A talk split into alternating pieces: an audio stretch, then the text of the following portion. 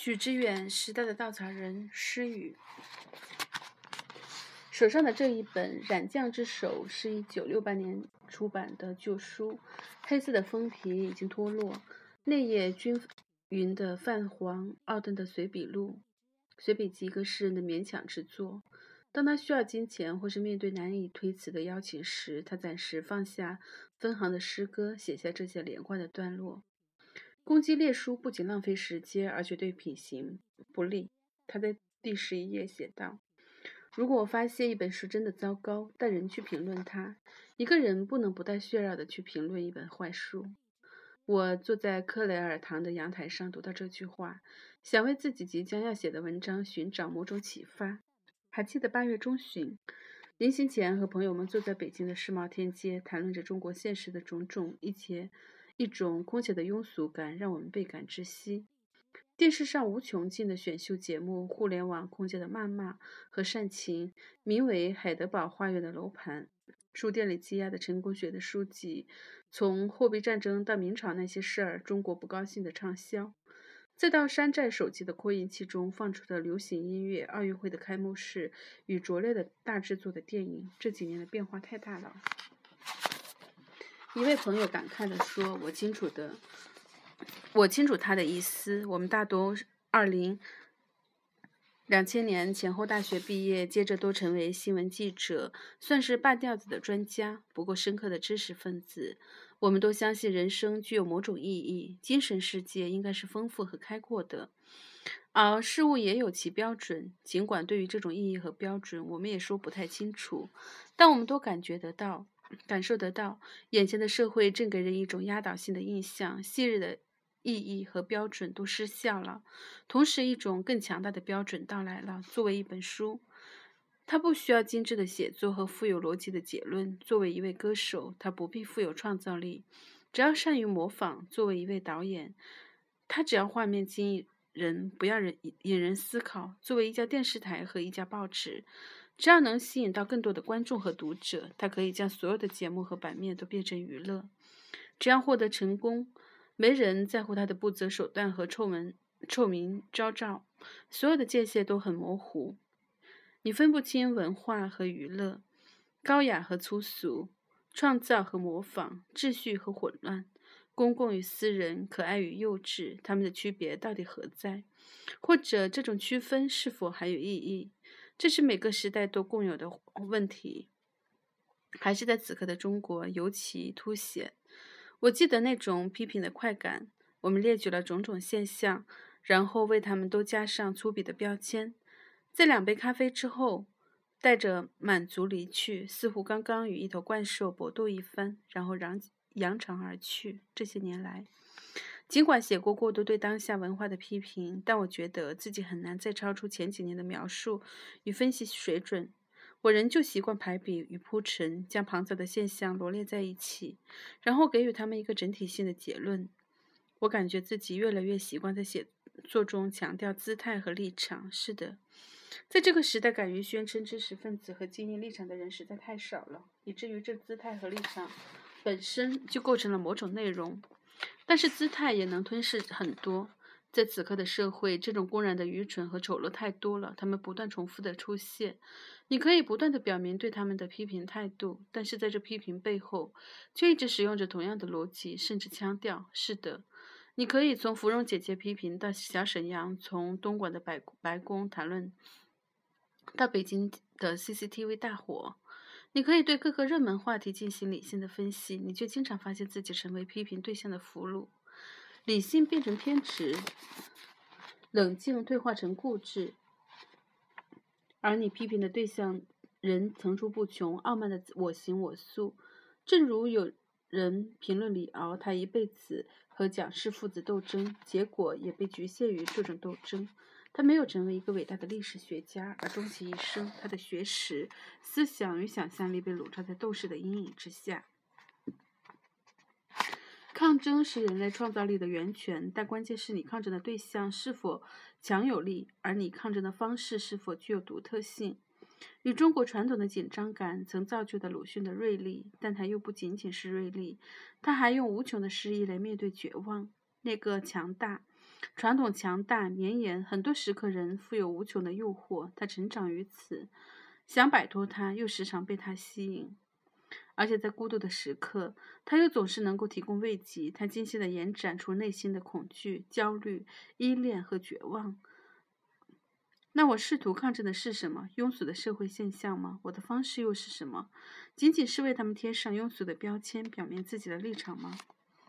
我从那座像是二十世纪三十年代的厂房一样的图书馆里借到了奥登的文学。当写作发生障碍时，我总是去寻找某种参照。奥登对面的是，面对的是维多利亚时代的英国。一方面，帝国蒸蒸日上，全英国都陶醉在富强的情绪中，认定钢铁和煤的产量是国家的荣耀；另一方面，整个社会面临剧烈的变革，民主改革也已开始。中产阶级和工人阶级不仅改变了政治的面貌，也改变了文化的标准。人人都在谈论一切都是平等的，再没有美与丑、高与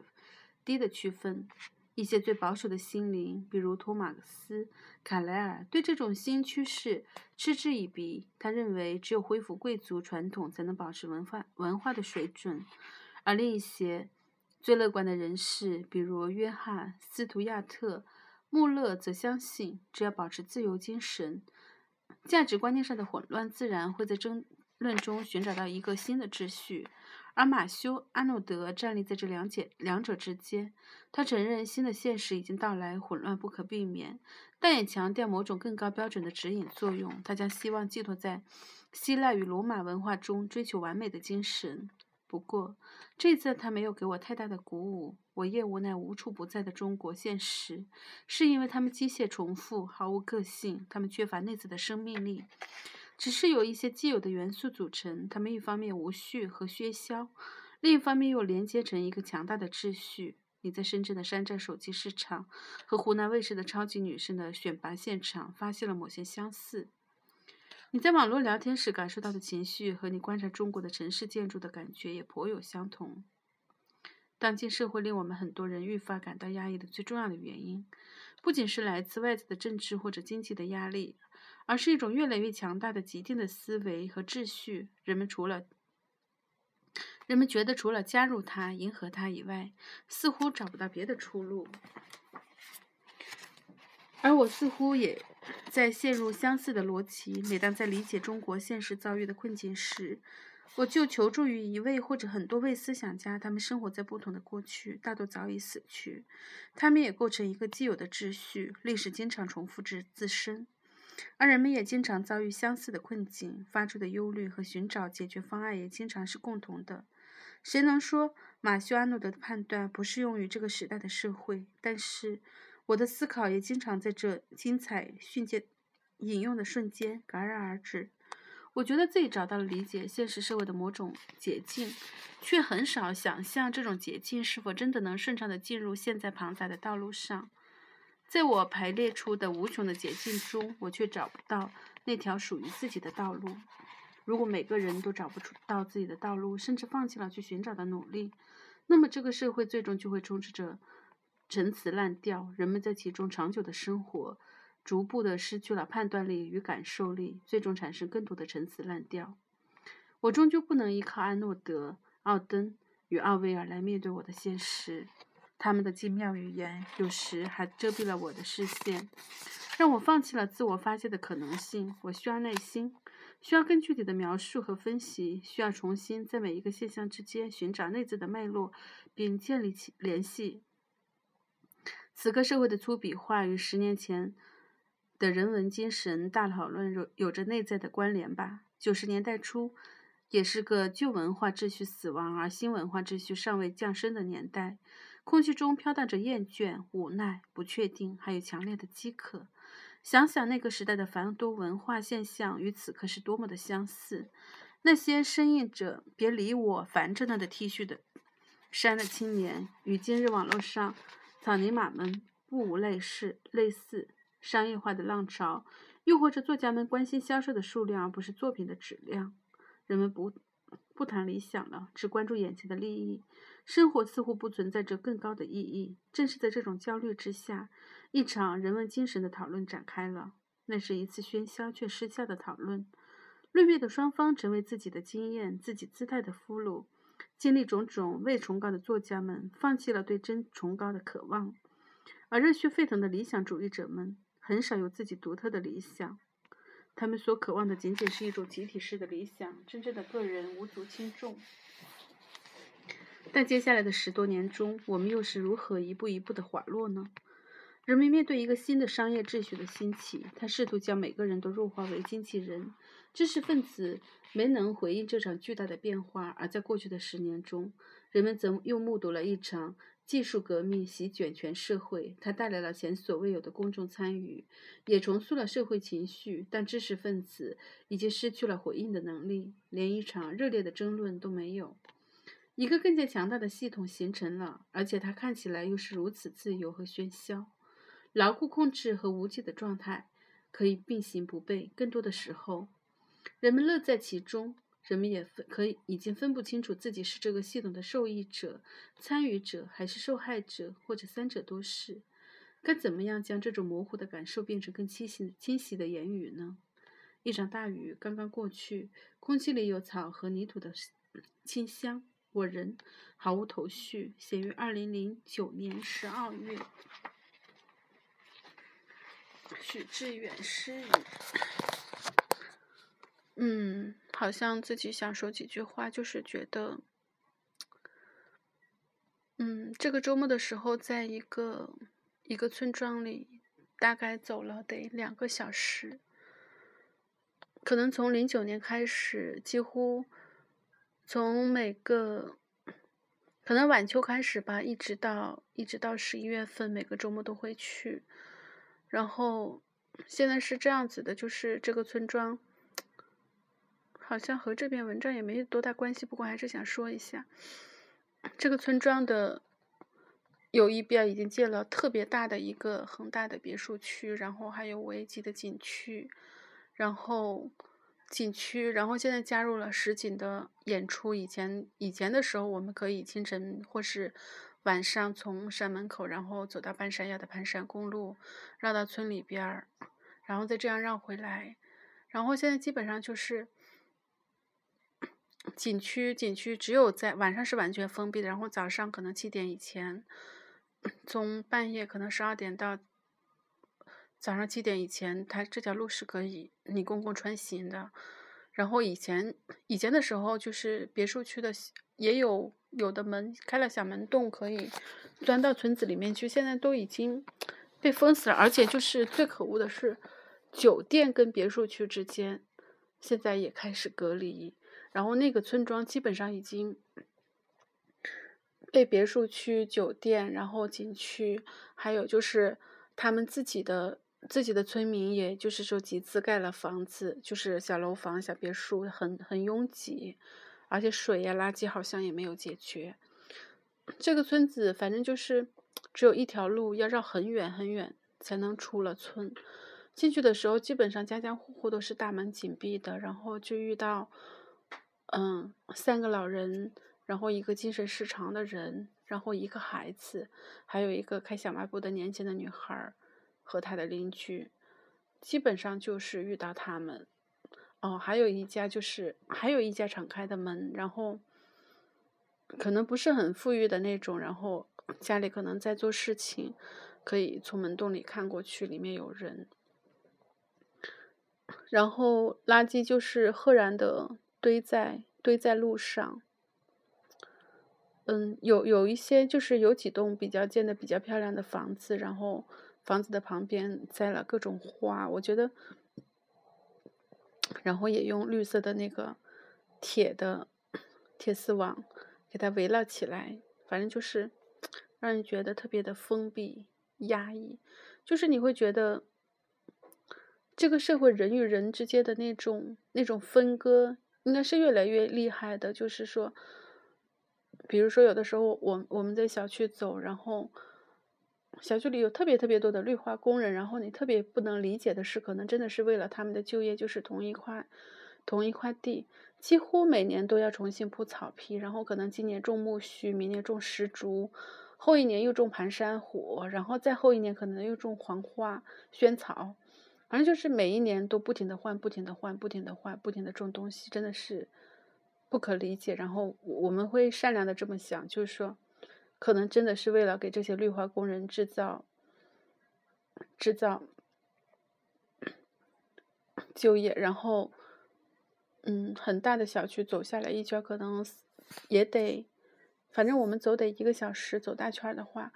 然后。有上百个绿化工人，但是在这里边，除了物业有一有有厕所以外，基本上在路上没有任何公共厕所，没有任任何可供这些绿化工人，比如说在刮风下雨天，他们可以躲避的地方。所然后，因为别墅区有很多房子都是空着的嘛，然后有的时候我们也喜欢走那种荒，就是。明明是是一栋房子，然后它的院子里院落是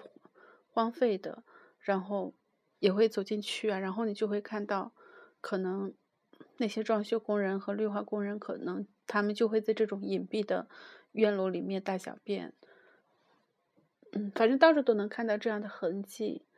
然后他们像我们，就是有大概五年了，就是每个夏天都会去，然后。基本上就有那么一两个绿化工人会主动的跟我们交流，有的时候我们也会主动跟他们交流，但是基本上他们是那样那样看着你的，然后你就走过去，他也会公然的议论你，然后他在干嘛，他他怎么样，然后走到村庄里去的时候也是一样的，村庄就会而且就会觉得那种分离真的分割真的是。很厉害的，然后小区最开始只是有铁栅栏，然后比如说去年的时候加设了很多的岗亭，然后今年的时候拉上了那个电网，就是在铁栅栏加高了，然后拉上电网，然后现在电网又加厚，就是四层五层就那个样子。然后还有一个就是村庄的南边，村庄的南边现在有一大块地也被围起来了，然后要建一个一个应该是一个一座庙，然后据说这庙里会有十多栋的房子，这房子是供出售的。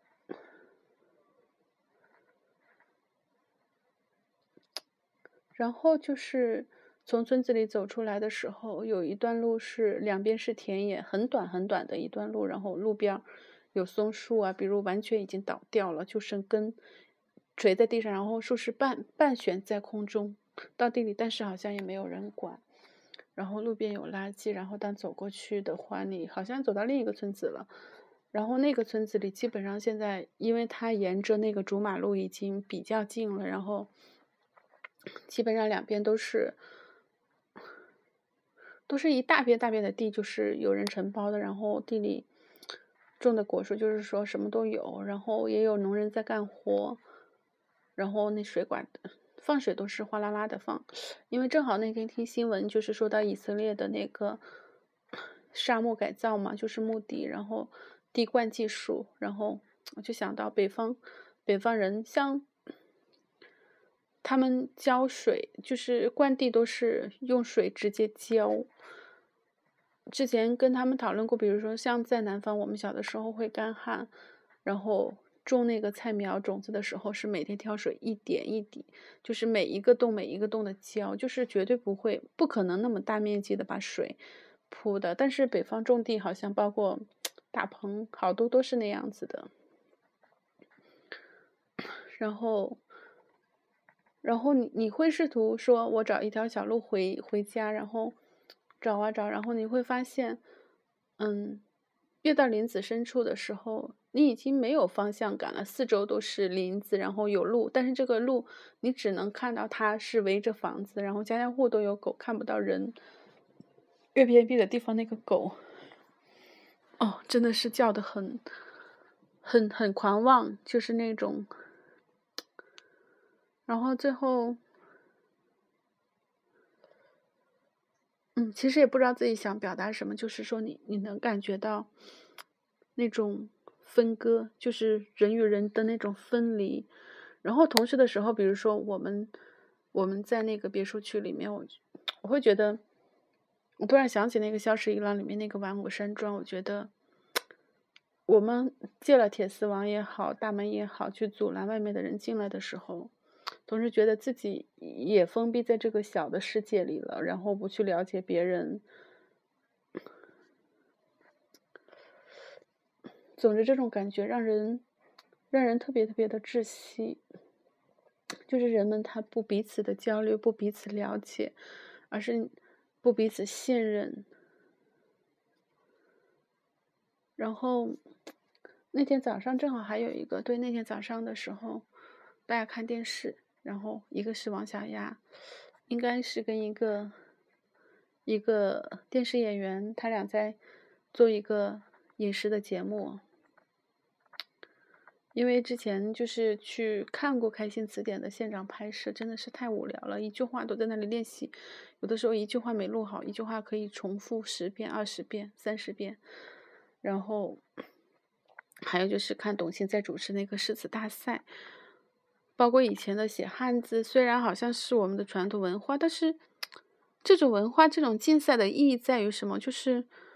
啊，反正当时心里很愤怒，我就会觉得，就是真的是一种愚民教育。然后，其中还有一个人，他就一直在看电视，我就会问他你，因为之前推荐他看书，然后他不看嘛，我说为什么不看书？他说不想看，看不懂。但是这种节目我很喜欢。嗯，当时我就说了，我说真是很弄不明白，你用看一个电视的时间，你可以去看一本书，你可以去了解更多更丰富的东西，但是你却不愿意，你愿意看这种。不能说是文化，也不能说是娱乐，反正就是那种很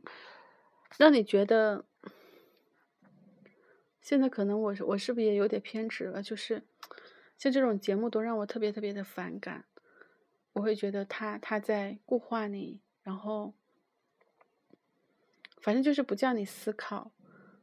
然后告诉你就是这种没有意义的。当然你也可以想，就是说每个人他有可以自己不同的选择。有人喜欢这种东西，有人不喜欢。但是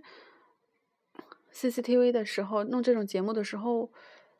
感觉就是一场全民的狂欢。然后，哦，你看到平时不看节，就是不看这种电视的老人在电视前面傻呵呵的乐，你真的是，真的是内心内心有愤怒。所以我就直接说了，反正那天好像发生了很多的事情，所以下午的时候自己。去村庄里找，其实当时找不到路，然后后来是在酒店后面爬墙、爬沙土、斜坡，很陡很陡的斜坡，然后还背着相机爬了，然后后来绕了很多道，然后沿着水渠的方向，顺着那旁边的岩石爬到半山腰，然后再从山里半山腰找到一条小路穿到村子里面去的。反正你就会感觉这个世界。人们彼此的那种割裂、不信任、不交流、不坦诚，特别的严重。包括自己在工作当中也是，就是一个你认为无足轻重的人，也不是你认为无足轻重，就是说一个人他的一些小小的那种习性，就是那种固化的、自私的，然后他只是替自己着想的那种。一个人就是有一个这样的人，他就会阻碍你很多很多的事情，然后。给你带来很多很多特别不舒服的情绪，然后可能你也尝试很坦诚的去交流过，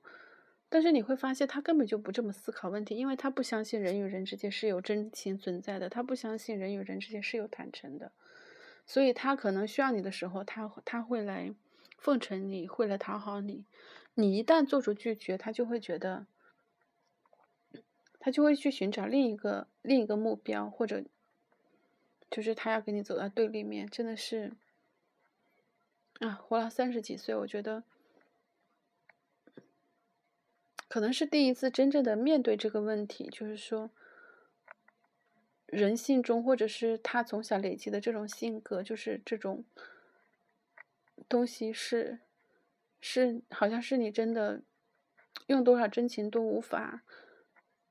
多么真诚坦诚的沟通都无法消除的那种。间歇。不过我还始终是相信，就是说，人他做这种选择，他还是出于他的琐碎、他的无力，然后他的一种自我的保护。所以说，以前可能特别迷恋当一个好人，然后现在会觉得，从人性的角度讲，有的时候他就是自私的，就是说，因为每个人能力、眼界他不一样，然后你就会觉得，你只有通过告诉他。前面有更大的利益，然后把这个道理给他讲明白，他可能才会去做改变。啊，总之现实中有太多太多太多太多无能为力的事情了。以前我会觉得自己是懦弱，想放弃，然后现在很多事情会觉得，真的是我不限于去做这种努力和牺牲了，然后应该做更有意义的事情。好像讲的特别特别的乱，跟前面的文章也完全搭不上关系。大家可以啊，可能也没有人听，好吧，就这样。